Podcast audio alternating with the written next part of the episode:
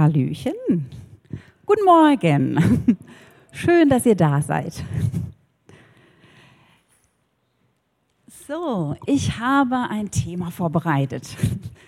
Und das Thema geht um eine Geschichte oder ist eine Geschichte aus dem Alten Testament. Naemann heißt die Hauptperson. Der eine oder andere kennt sie vielleicht schon. Ich würde die Geschichte jetzt erstmal vorlesen und ihr dürft auch mitlesen, ähm, wer es kann in dieser Schriftgröße. Wenn nicht, müsst ihr einfach gut zuhören. Also, in zweiten König, das ist im Alten Testament ein Buch, Kapitel 5, Vers 1 bis 18. Naaman von Syrien bei Elisa. Naaman, der oberste Heerführer von Syrien, war ein ausgezeichneter Soldat und Stratege. Er genoss hohes Ansehen und der König schätzte ihn sehr. Hatte doch der Herr durch Nahemann den Syrern zum Sieg über die Feinde verholfen. Doch Nahemann war aussätzig. In seinem Haus lebte ein israelitisches Mädchen. Syrische Soldaten hatten es auf einem ihrer Raubzüge in das Land Israel gefangen genommen und nach Syrien verschleppt. Sie war die Sklavin von Naamanns Frau geworden. Eines Tages sagte das Mädchen zu seiner Herrin, Ach, wenn mein Herr doch einmal zu dem Propheten gehen würde, der in Samaria lebt, der könnte ihn von seiner Krankheit heilen. Naaman ging daraufhin zum König und berichtete ihm, was das Mädchen aus Syrien gesagt hatte. Der syrische König bestärkte ihn, den Propheten aufzusuchen und gab ihm ein Empfehlungsschreiben an den König von Israel mit. Naaman machte sich auf den Weg. Er nahm sieben Zentner Silber, 70 Kilogramm Gold und zehn Festkleider als Geschenke mit. Das Schreiben an König Joram von Israel lautete, der Mann, der dir diesen Brief überreicht, ist mein Diener Naaman. Ich habe ihn zu dir gesandt, damit du ihn von seinem Aussatz heilst. Als Joram den Brief gelesen hatte, zerriss er entrüstet seine Kleider und rief, bin ich etwa ein Gott, der Macht über Leben und Tod besitzt? Wie kommt der Syrer nur darauf, einen Aussätzigen zu mir zu schicken, damit ich ihn heile? Es liegt ja auf der Hand, was er will. Krieg will er mit uns. Und das hier ist nur ein Vorwand. Schon bald hörte auch der Prophet Elisa, dass der König voller Entrüstung seine Kleider zerrissen hatte. Er schickte einen Boten zum Palast und ließ Joram ausrichten. Warum bist du so aufgebracht? Schick diesen Mann zu mir. Er soll erkennen, dass es hier in Israel einen Propheten des wahren Gottes gibt. Kurze Zeit später fuhr Naaman mit seinem Gespann bei Elisa vor. Der Prophet schickte einen Diener vor das Haus der dem syrischen Heerführer sagen sollte, geh an den Jordan und tauch siebenmal im Wasser unter. Dann wird dein Aussatz verschwinden und du wirst gesund sein.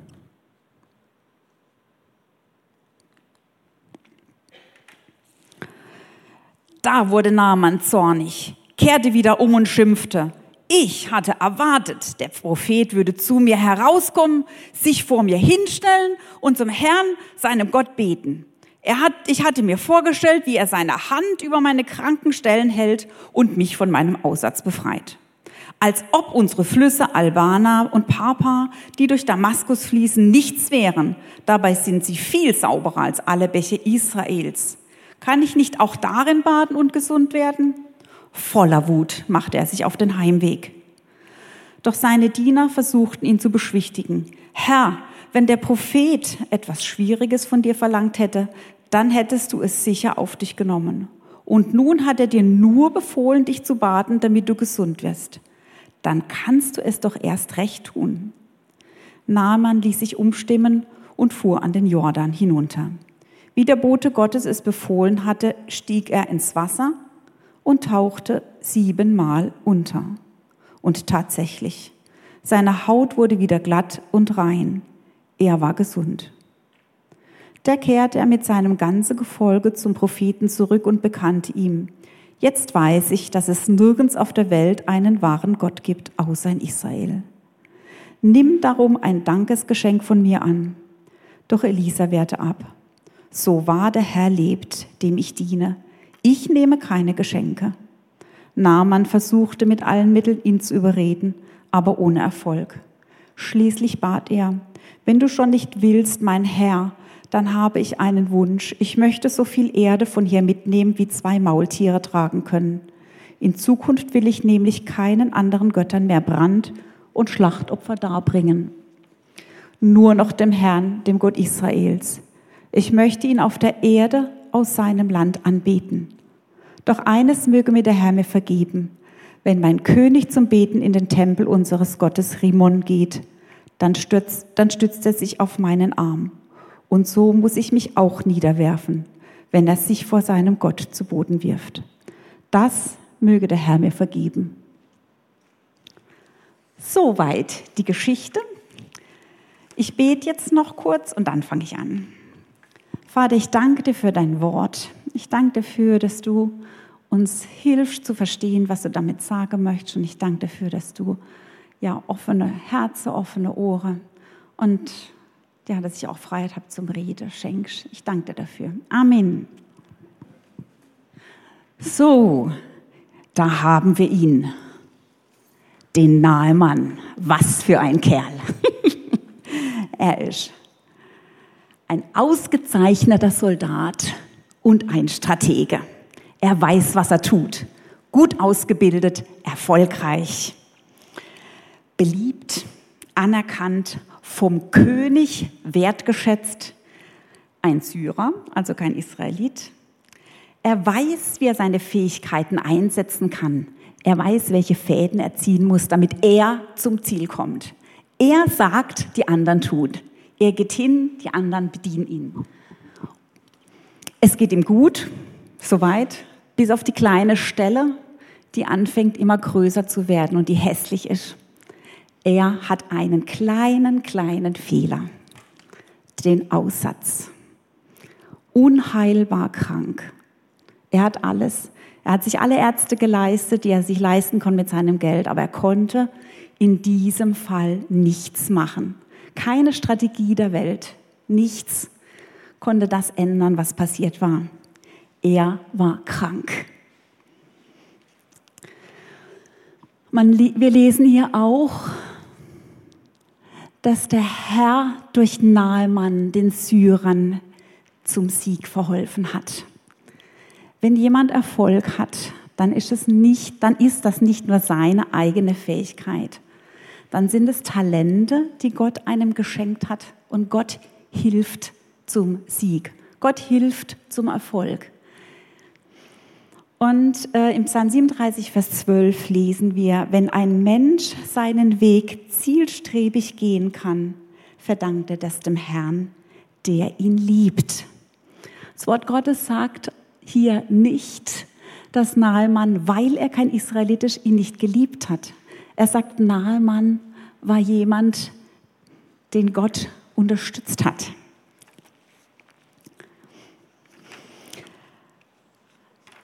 Dieses Problem ist leider nicht mehr zu verbergen. Der Aussatz hat sich rumgesprochen und das ganze Haus, das Königshaus und auch das Heer war bestürzt dass der gute Nahemann krank war.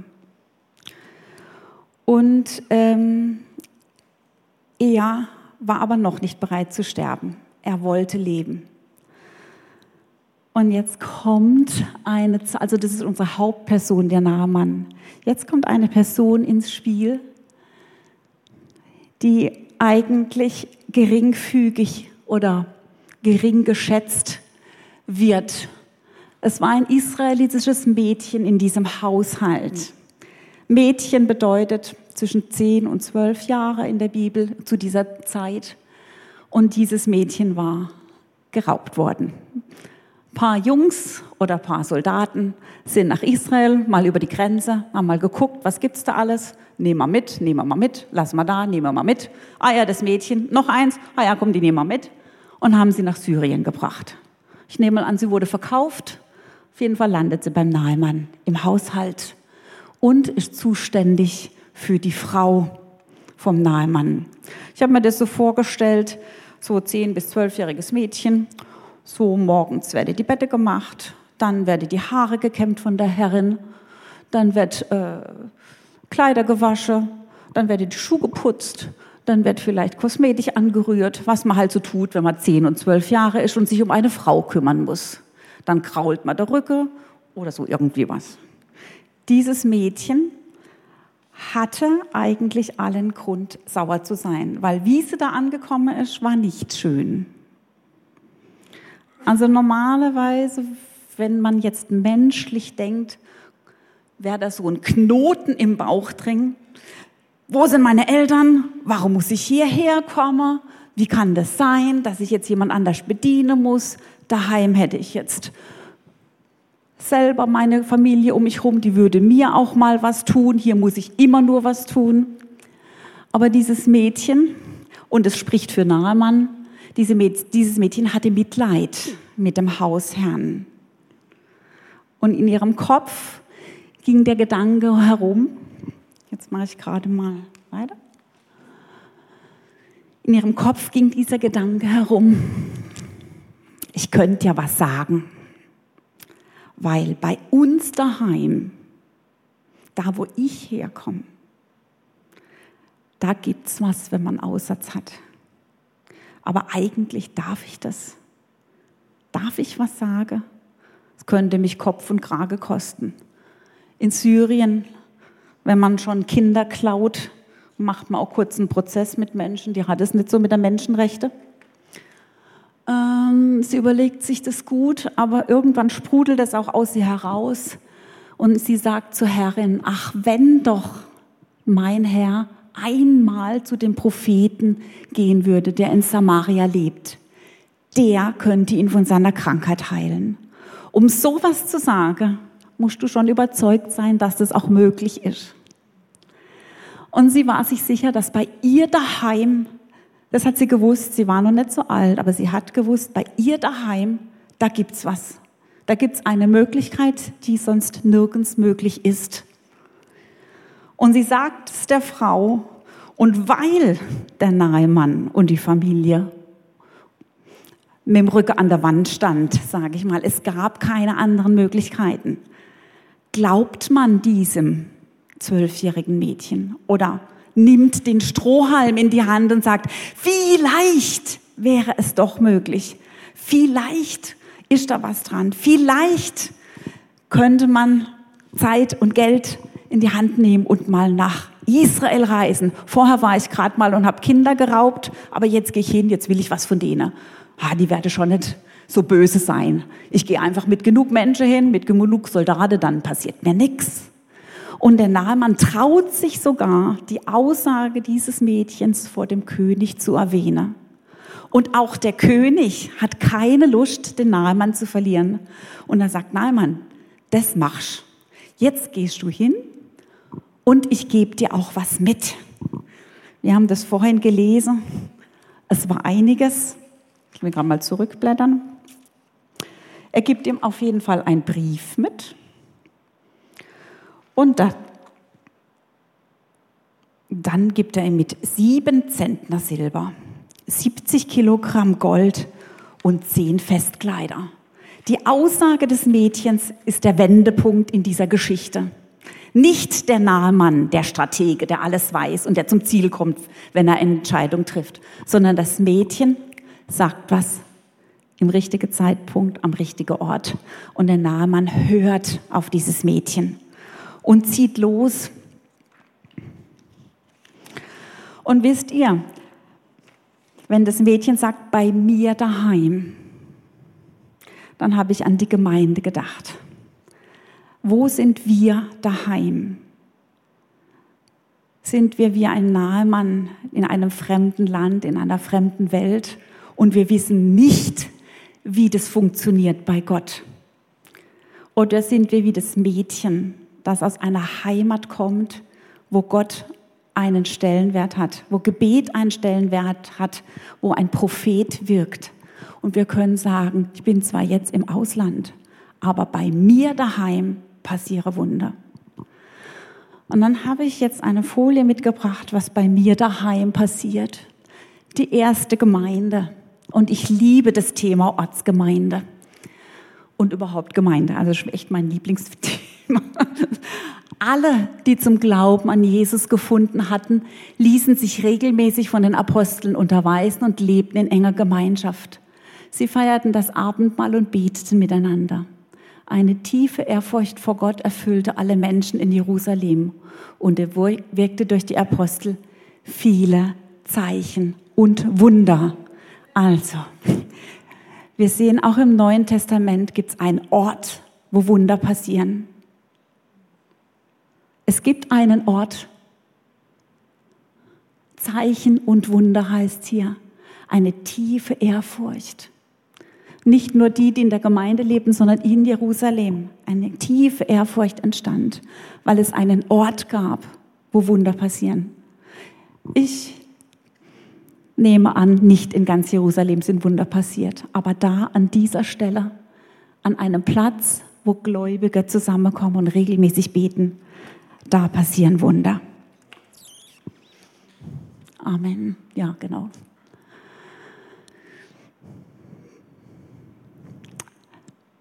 Es geht noch weiter. Die Gläubigen lebten wie in einer großen Familie. Was sie besaßen, gehörten ihnen gemeinsam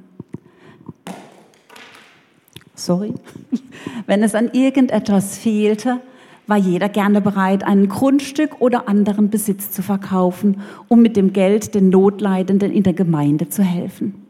Das ist Familie, das ist bei mir daheim. Wir helfen einander. Tag für Tag kamen die Gläubigen einmütig im Tempel zusammen und feierten in den Häusern das Abendmahl. In großer Freude und mit aufrichtigem Herzen trafen sie sich zu den gemeinsamen Mahlzeiten. Sie lobten Gott und waren im ganzen Volk geachtet und anerkannt. Die Gemeinde wuchs mit jedem Tag, weil der Herr viele Menschen rettete. Wisst ihr, das ist die Urgemeinde. Und Teile davon tun wir. Nicht alles passiert, so wie es da drin steht. Aber ich glaube, dass die Gemeinde einen Stellenwert bekommt, der anwächst, der mehr und mehr wichtig wird, weil wir müssen wissen, wo wir zu Hause sind. Wir müssen wissen, wo Gott wohnt. Sie lobten und Gott, das haben wir heute schon gemacht. Die Wunder passieren noch. Amen. Jetzt gehen wir zurück zur Geschichte. Nahe man glaubt. Ah, noch, nee, lass mal. Also Naaman glaubt dem Mädchen, der König glaubt dem Mädchen. Er zieht los und geht wohin? Was hatte, der, was hatte das Mädchen gesagt? Geh hin nach Samaria zu dem Propheten. Jetzt haben wir aber Naaman. Der kennt sich aus. Der weiß Bescheid. Wenn ich irgendwo hingehe, gehe ich nicht zu Hänschen. Da gehe ich zu Hans, sagt man so schön. Ich geh dann mal zum König, weil das ist mein Ansprechpartner. Auch der König von Syrien hat den Brief nicht an den Propheten geschrieben, sondern an den König. Da sieht man mal wieder, was man hören will, hört man gern, was man nicht hören will, hört man dann gar nicht. Also, der Nahemann geht zum König und der König in Israel heißt Joram und der König kriegt die Krise der König kriegt die Krise, das muss ich noch wissen, weil er sagt, wer bin ich, dass ich den jetzt vom Hausarzt heilen kann? Wer bin ich? Kann ich das? Was verlangt er von mir? Der hat nur Bock, mit mir Streit anzufangen. Jetzt sind sie schon die ganze Zeit rüber gewandert über die Grenze, haben uns beklaut. Jetzt kommt er mit sowas, unverschämt, und er zerreißt seine Kleider als hoffnungslose Geste. Ich weiß auch nicht mehr weiter. So, das spricht sich relativ schnell rum, sowas, wenn der König seine Kleider zerreißt. Das ist schließlich guter Stoff. Hm? Das ist schon was Teures, das geht gar nicht. Stell dir vor, der König hat seine Kleider in Fetze zerrissen. Vielleicht kriege ich ein Stück ab, wer weiß. nee, also er geht und äh, die Kunde trägt sich ins Land heraus und der Prophet Elisa kriegt davon Wind und schickt einen Diener hey König, du weißt auch nicht, wie es bei uns funktioniert. Hallo, hallo? Schick den mal zu mir rüber. Da wäre er nämlich richtig. Ich zeig mal, dass es einen wahren und großen Gott in Israel gibt. Da werden wir jetzt mal gucken, wie wir es machen. So, der Naaman hat keine Zeit zu verlieren. Der packt seine Sache, geht vom König weg und geht dann zur richtigen Adresse, nämlich zum Propheten. Und in seinem Herz zieht er schon die Fäden. Wo ist meine Strategie? Was mache ich jetzt? Was mache ich jetzt? Er steht vorm Tor des Propheten, klopft an und wer kommt raus? Der Diener kommt raus und sagt nicht, jetzt komm schon mal rein, trink schon mal einen Tee. Nein, der Diener kommt raus. Schön, dass du da bist. Geh mal bitte in den und den Fluss, siebenmal untertauche, dann wärst gesund. Punkt. Na, man steht da wie vor der Kopf gestoßen und sagt, so ist mir mit mir noch nie umgegangen worden. Das geht gar nicht. Sowas ist mir noch nie passiert. Also, wie sind denn die in Israel drauf? Wissen die nicht, wer ich bin? Und na, man regt sich auf. Er regt sich wirklich auf. Total emotional. Ich würde sagen, vielleicht ein bisschen weiblich in dem Fall. Vielleicht ist er auch, ist er auch Choleriker. Ich weiß es nicht. Auf jeden Fall, die Stelle habe ich vorhin schon vorgelesen. Etwas mit mehr Betonung. Er wurde zornig und kehrte um und schimpfte. Ich hatte erwartet, meine Strategie, mein Lebensziel. Ich wollte dahin und so und so und so soll das passieren. Er sollte rauskommen. Dann sollte er seine Hände über meine Krankenstellen legen und dann werde ich wieder gesund. So, so muss es passieren, weil so muss es passieren, weil Gott in meinem Kopf muss Gott so wirken. Der hat überhaupt gar keine Ahnung. Gar keine Ahnung, wie Gott funktioniert, weil Gott funktioniert nämlich gar nicht, wie wir Menschen denken. Überhaupt nicht. Ich möchte einen kurzen Ausflug machen ins Neue Testament. Jesus hat einen Mann geheilt, als er blind war. Ja, man kann mal kurz, wo das steht.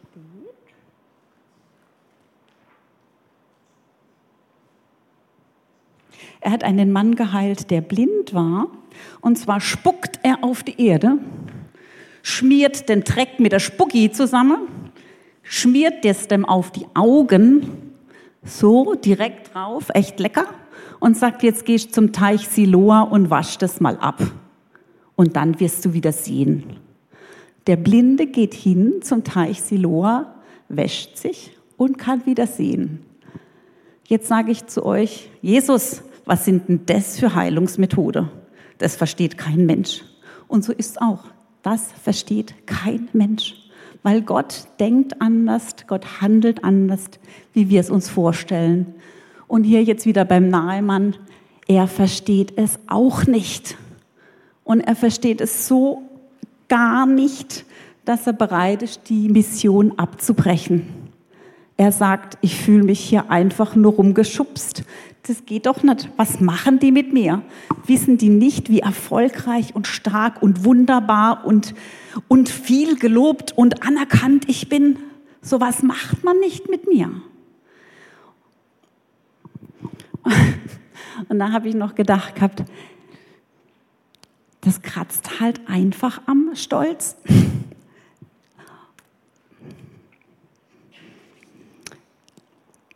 Und ich habe mir jetzt hier aufgeschrieben, ich weiß nicht, ob ihr es gerade gehört habt, aber soeben ist ein Zacken aus der Krone herausgefallen.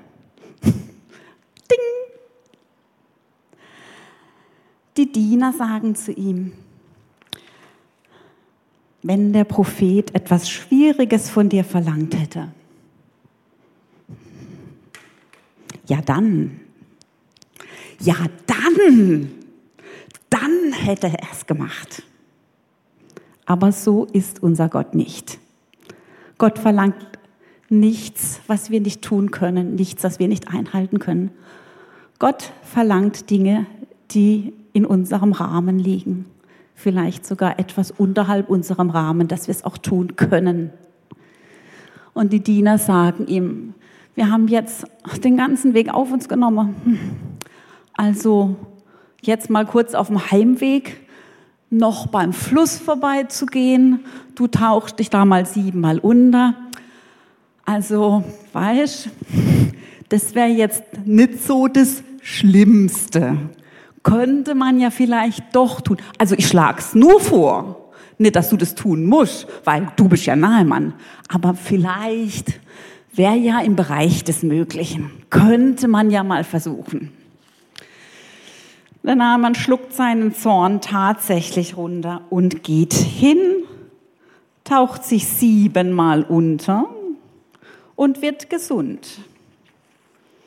Und, jetzt passt auf, Gott, wenn Gott ein Wunder tut, ich bin begeistert, dann ist nicht nur der Aussatz weg, sondern in der Bibel steht, seine Haut wird wieder glatt und rein. In einer anderen Übersetzung heißt, wie ein Kind, wie ein Kind hatte er eine glatte Haut. Und das nennt man in der Bibel eine Wiederherstellung in den ursprünglichen Stand. Wenn Gott heilt, wenn Gott Wunder tut, dann kann es passieren, dass der Zustand viel besser ist wie vorher. Viel besser. Dass Gott Sachen in Ordnung bringt und es bleiben keine Narben übrig.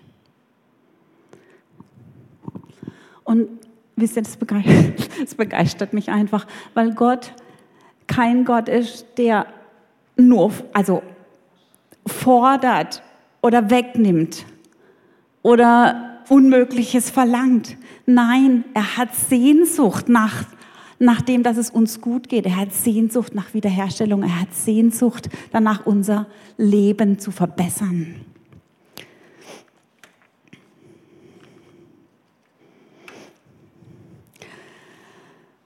So, und jetzt möchte ich zusammenfassen, was ich jetzt noch habe. Wir haben hier drei Personen, die ich mir rausgepickt habe. Einmal dieser Nahemann. Ich möchte eine Geschichte erzählen, die ist in einer Gemeinde passiert. Ein Ehepaar kommt in den Gottesdienst, der Mann läuft sehr aufrecht, setzt sich in die erste Reihe und äh, zeigt sich, hallo, hier bin ich. Die Ehefrau, etwas schüchtern, setzt sich in die letzte Reihe und bleibt da mal ganz verborgen in der letzten Reihe sitzen. Während der Predigt macht dieser Mann in der ersten Reihe sich ständig lustig über die Predigt und sagt, ach, alles Geschwätz, will ich gar nicht hören und stört den Gottesdienst. Irgendwann sagt der Prediger, wer hier im Raum kann sagen, dass er keine Fehler hat, dass er immer richtig entschieden hat und noch nie gelogen hat. Der Mann in der ersten Reihe steht auf und sagt, hier bin ich, ich habe noch nie gelogen ich habe alles richtig gemacht. Dann plötzlich kommt die Stimme von ganz hinten. Eduard, setz dich hin, das stimmt nicht. So, die war ganz nah an ihm dran. Die wusste, da hakt's an der einen oder anderen Stelle. Man wollte ja nicht so genau drauf eingehen, aber das stimmt halt dann doch nicht. Und der nahe Mann ist auch so jemand. Er ist ein guter Mann, ein erfolgreicher Mann, ein Karrieremann, ein gut ausgebildeter, beliebter Mann. Und da war eben diese kleine Stelle. Sie frisst sich rein, sie frisst sein Leben letztendlich auf. Und wir dürfen wissen, dass Gott diesen Makel entfernt. Und nahe Mann wird dann gesund und er preist Gott dafür und er will nur noch diesen einen Gott anbeten, weil er weiß, weil er es erlebt hat, mit Gott geht's mir gut, mit dem Gott Israels geht mir's gut. Und es ist nicht so, dass in Syrien, dass es in Syrien keine Götter gab. Wisst ihr, es gibt in jedem Land Götter, die angebetet werden. Und man versucht, sagen wir mal, die Fäden zu ziehen, dass es einem besser geht oder dass es einem, dass was passiert, was man möchte. Aber es der eigene Wille, also das eigene Herz steht im Vordergrund. Und hier hat Naaman festgestellt, beim Gott Israels, der sagt nicht nur, der macht auch. Und jetzt möchte ich dich fragen, bist du wie ein Nahemann? Auch Frauen können so sein, muss ich jetzt mal dazu sagen. Auch Frauen können erfolgreich sein und alles wird schön gemacht, geschminkt, geschminkt, geschminkt und was weiß ich, Bauch eingezogen, Brust raus, wie auch immer. Man zeigt sich von seiner besten Seite. Fotografiert wird nur von rechts und so weiter und so weiter. Und dann gibt's halt dann doch irgendwo einen Fleck und es gefällt einem, den verbirgt man. Macht man so irgendwie. Und ja, und du möchtest diesen Fleck nicht zeigen. Aber irgendwann, gerade wenn es eine Sünde ist, wenn es Kaufsucht ist oder wenn es Zorn ist, irgendwas, was dich innerlich auffrisst und du merkst, du krieg, kriegst es nicht in den Griff, nicht alleine. Du hast es versucht, aber es geht nicht. Dann frisst dich das auf. Und heute möchte ich dich ermutigen, falls dir so ein Fleck auffällt in deinem Leben, dann darfst du nach Hause gehen. Weil da, wo Gott wirkt, da werden diese Flecken weggewaschen. Amen. Dann habe ich die zweite Person, wo ich hinweisen möchte, das ist dieses Mädchen. Unfreiwillig irgendwo hingeschickt, wo sie nicht sein möchte, hat aber in ihrer Jugend Gott kennengelernt und weiß, wie der Hase läuft, sage ich mal. Sie weiß, was passieren kann und sie hat es nicht vergessen. Vielleicht bist du heute in deinem Leben irgendwo auf der Arbeitsstelle. Ich sage jetzt mal ein ganz praktisches Beispiel für mich. Du bist auf der Arbeitsstelle, keiner kennt, weiß darüber Bescheid, dass du Gott kennst. Du hältst dich bedeckt. Du bist also gehst zurück einen Schritt und sagst nichts. Aber dann kommt jemand und sagt, oh, mir geht's so schlecht. So schlecht. Ich weiß nicht mehr, was ich tun soll. Ich habe keine Möglichkeiten mehr. Und dann bist du wie das Mädchen und sagt, Luft hole. Ich kenne da jemand. Ich weiß, wo man da hingehen kann. Würdest du mal mitkommen? Würdest du dich trauen, mit mir dahin zu gehen? Weil bei mir daheim da bete sie. Dieses Mädchen hat in dem Moment nicht wie der nahe Mann gezeigt. Ach, weißt du was? Ich lege jetzt die Hände auf, dann wirst du schon gesund. Sie hat es nicht gewusst. Damals im Alten Testament war das auch den Propheten vorbehalten. Aber dieses Mädchen hat zum richtigen Zeitpunkt was gesagt, weil es sie wirklich bewegt hat. Sie musste was sagen. Und ich möchte jetzt hier nochmal darauf hinweisen, auf, also, möchte, in 14 Tagen werden wir rausgehen an den Rhein einen Open-Air-Gottesdienst. Und wir gehen als Familie raus. Wir gehen raus. Wir gehen raus. Und wir sind zusammen eine Gemeinschaft, eine starke Gemeinschaft. Und auch wenn du sagst, du redest mit jemandem und sagst, ja, und ja, er klagt dir sein Leid und sagst, das Leben ist so schwer für ihn, dann darfst du sagen, hör mal zu, hier bei uns zu Hause, da wird gebetet und es passiert was. Es sind Veränderungen da. Und ich bin mir sicher, dass jeder, wie er sitzt hier in diesem Raum, hat Gott schon erlebt. Jeder von euch hat sich schon hingekniet, gebetet und gesagt, Herr, ich weiß nicht mehr weiter. Aber ich bete jetzt und du wirst in die Hand nehmen. Und ich bin, ja, ich freue mich auf unseren Open Air Gottesdienst in 14 Tagen und ich freue mich, weil Jesus und weil Gott diese Stadt liebt und weil hier draußen in dieser Stadt viele Nahemann sind, die ihren Fleck verdecken und versuchen aus eigenen Mitteln oder Wege irgendwie Rettung zu finden und sie kommen nicht zum Ziel. Sie finden den Weg nicht. Es braucht eine Person, die sagt, ich kenne einen Platz oder ich weiß, was du tun kannst. Es gibt einen lebendigen Gott. Wir brauchen diese Mädchen, dieses, diese Gesinnung des Mädchens, wo jemand sagt, ja, ich weiß, da kann man hingehen. Oder bist du wie der König Joram? Der sitzt auf dem Thron von Israel, der Oberchef des Reiches. Der müsste ja wissen, wie es in seinem Reich funktioniert. Er sollte schon mal davon gehört haben, dass es einen Propheten gibt. Nicht, dass er ihn angestellt hätte, nicht, dass er ihn bezahlt, so war das nicht. Aber er sollte ja eigentlich wissen, dass es so einen Mann gibt in seinem Reich. So, nur der hat überhaupt keinen Plan. Der nimmt das alles sehr persönlich. Wenn jemand ihn um Hilfe bittet, dann denkt er, er müsste das Problem lösen.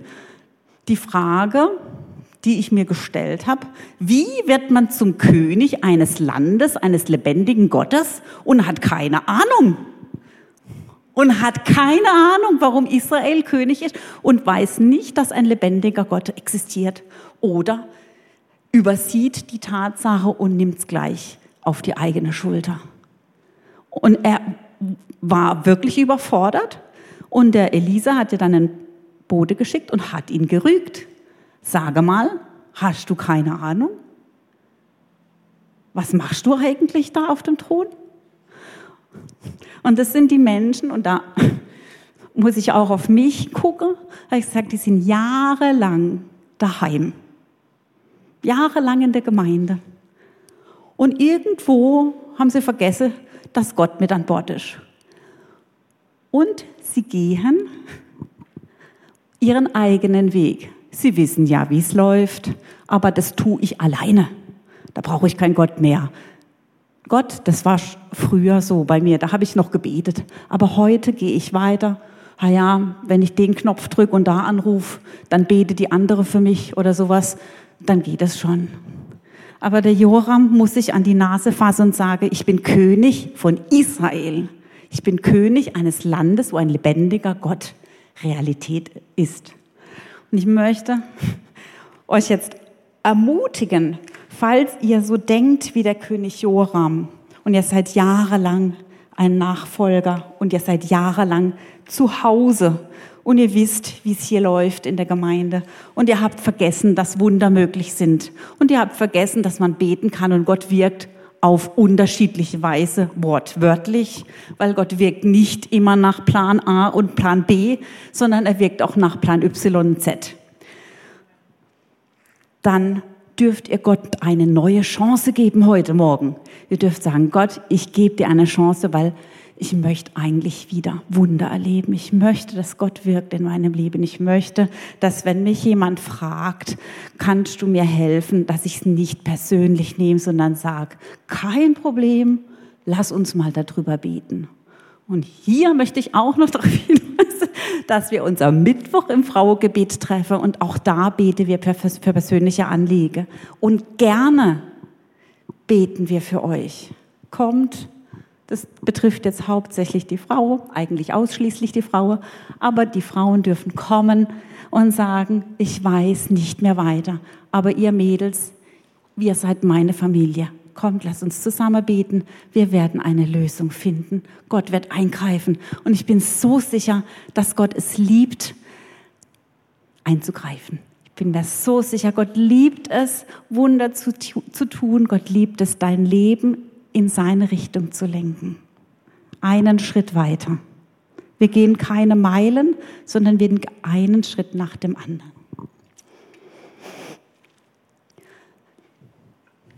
Amen.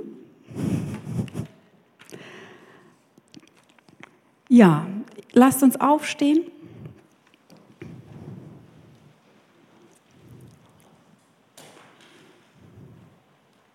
Ah, ich habe noch was vergessen, dürft ihr noch mal hinsitzen. Seid ihr wach?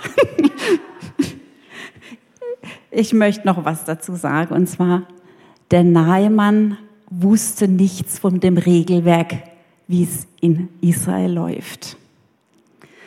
Und für Menschen, die außerhalb dieser Tür wohnen, die verstehen es manchmal nicht, warum sollte man beten.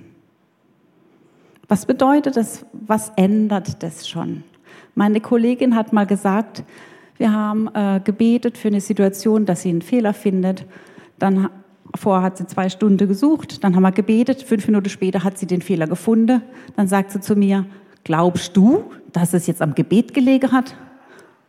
Dann sage ich, naja, das, das musst du jetzt selber überlegen, ob oder ob nicht. Also ich glaub's schon, aber den Glaube kann ich dir ja nicht aufzwingen. Also ich denke, dass es so war. Also es gibt Menschen, die haben mit dem Regelwerk Gottes nichts zu tun, die, die kennen das nicht. Aber es gibt Sprichwörter in der Bibel. Und da möchte ich euch sagen, wie Gottes Reich funktioniert und wie andere Reiche funktionieren. Zum Beispiel steht im Wort Gottes, wer anderen eine Grube gräbt, fällt selbst hinein.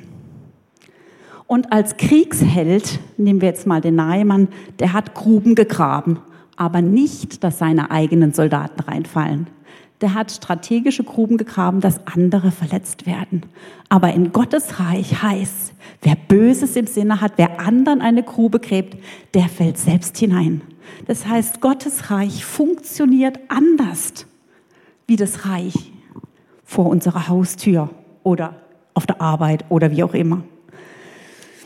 Dann gibt es noch einen weiteren Spruch, das heißt, sorget euch nicht, um morgen, was ihr essen sollt, was ihr trinken sollt, was ihr anziehen sollt. Ihr sollt euch keine Sorgen machen, denn ich, der Herr, werde euch versorgen. Und das ist auch was, was nicht normal ist. Viele Leute sorgen sich um ihre Rente, sorgen sich um ihren Kleiderschrank und sorgen sich, ob der Kühlschrank nächste Woche noch gefüllt ist. Aber Gott sagt eben, wir müssen uns nicht sorgen. Auch das, das ist ein Regelwerk Gottes. Wir dürfen sorgenfrei einen Tag beginnen. Und in dem anderen Reich wird dir erzählt, du musst genug verdienen, dass du nächste Woche, nächstes Jahr und auch in der Rente noch genug hast. Versteht ihr den Unterschied? Es gibt noch einen Spruch in der Bibel. Ähm,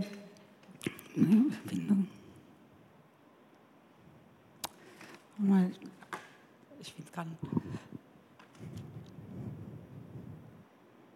Gut, ist jetzt entfalle. Es gibt, es gibt auf jeden Fall viele Sprüche in der Bibel, wo Gott anders reagiert, wie wir es gewöhnt sind von hier. Ihr könnt mal überlegen, ob euch was einfällt. Hausaufgabe. Jetzt dürft ihr aufstehen. Wir beten. Vater, ich danke dafür, dass wir daheim sind bei dir.